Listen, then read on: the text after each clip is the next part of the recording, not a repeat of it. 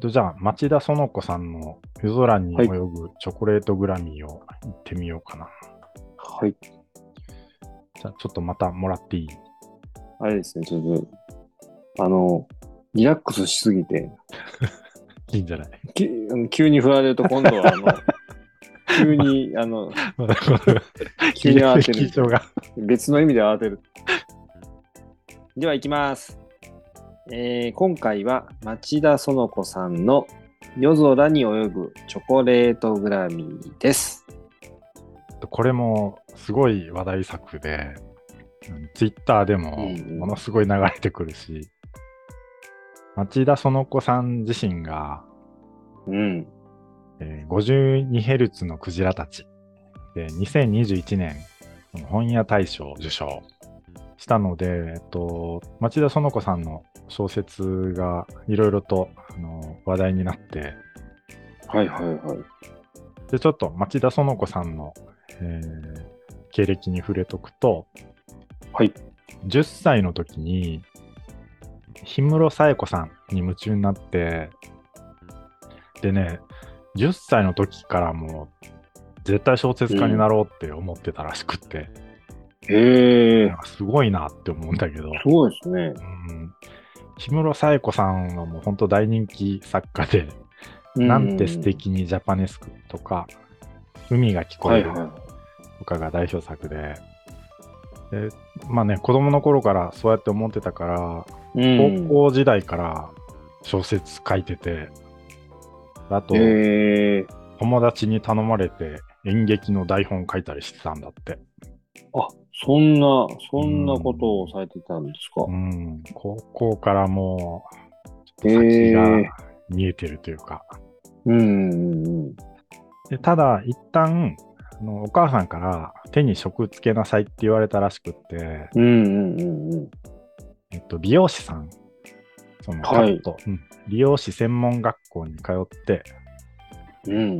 その、まあ、資格取ったり、技術身につけたりして、はいはいはい。しばらくはあのお勤めされるんだけど、うんうんうん。 20代半ばで結婚して、で専業主婦で、えー子育てしてたんだけど、28歳からやっぱ小説家になりたいとなろうってうんうん。思って、で2016年にカメルーンの青い魚っていうやつで、えー第15回女による女のための R18 文学賞の大賞を受賞してデビュー。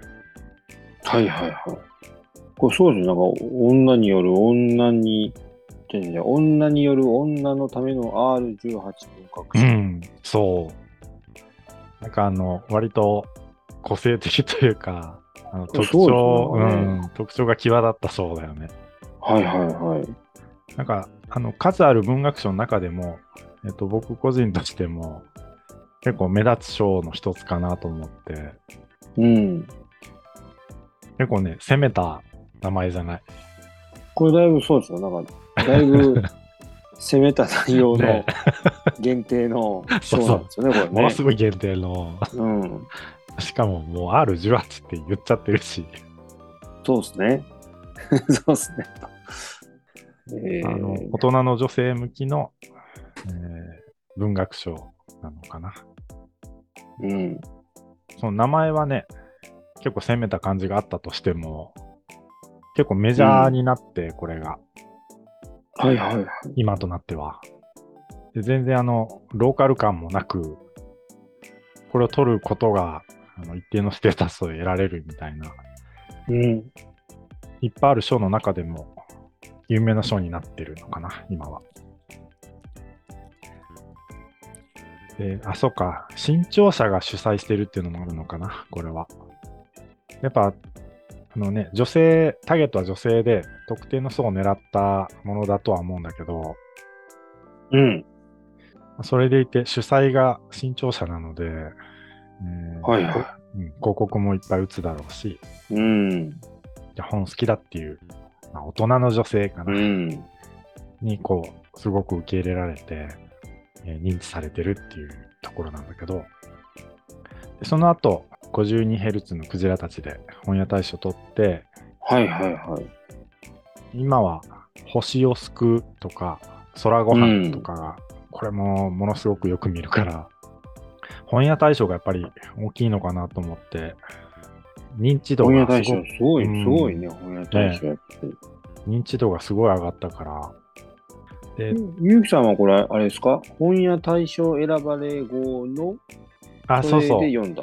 あそう本屋大賞で町田園子さんを知って、はいはいはい。でね本当は 52Hz のクジラたちをうん読みたかったんだけど、こっち読みたかった。やっぱ本屋大賞取ってるからね。はいはいはいはい。なんだけど、あのね、今、ブックオフ行ってもまだ全然高くて、 え、それ文、えっ、と、あれハードカバーなのまだ。ハードカバー、あまあソ、えーソフトカバーみたいな感じかな。あの感じなんだお大きい、うん、文庫本じゃなくて、はいはいはいはいちゃんとこう、しっかりしたやつかな。文庫待つ派か、ハード買うかわからないですよ ね。悩ましい、これ。あのめっちゃ文庫本で待つ派でしたよ、ずっと。 学生の頃は特にね、もうどうしようもないもん ね。そあう、ー値段がね、やっぱね、ちょっとね、2000円超えちゃうと、ちょっとこうう、んんんんみたいな、手出ないよね。そうそうなっちゃうんですよね。まあ、慣れるとね、なんかすごくその、うん。なんか、あの、やっぱり読むとこう価値あるものうでん。納得するんですけど、うん。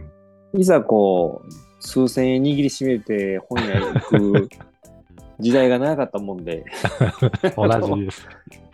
マンあの週刊マガジンとかジャンプ買うので必死やった時代なんうで、あんん。まりちょっと、うんみたいな。何百円と1000円そ超うそうそうえる本、一冊の本っていうのそう、やっぱは、ね、ちょっと幼かったですね。うん。でもね、でもあのうん。そう、でもブックオフでもそんなまだあれなの、高値がそついうてるぐ高らい。い。 ええ1000円さ超あ、えてそくのるそかそのあれか、でも文庫本が出るまではやっぱりら。維持されちゃうんだよ、うん。うん。お値段的に。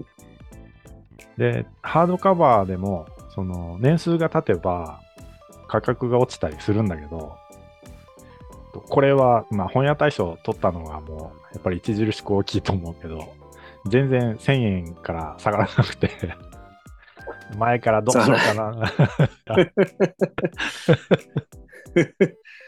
ちょっとまあ、一旦、もうちょっと下がるの待とうかなと思って、はいはいはいはい。夜空に泳ぐチョコレートグラミーは500円ぐらい。ああ、なるほど。うんこれは文庫化してでるから。ででで、そっちに変えたわけですね、まずそは。。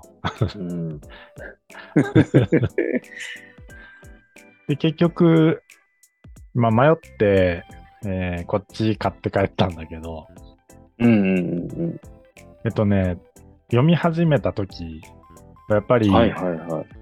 まだ 52Hz のクジラたちに、こう、心を惹かれるっていうか、 後ろに惹かれて て、ちょこう、前ちょっ哨としょ戦ぼんしながら。 そうそう。前哨戦みたいな形でうん読んだんだけど、はい松は田いはいさんの作品を知っとこうぐらいの。軽い感うんうんうんで、これもね、有名作なのは分かってたし、いいはいなとは思いながら、どうしてもあっち変えなかったなって思いながら 読み始めたんだ けど、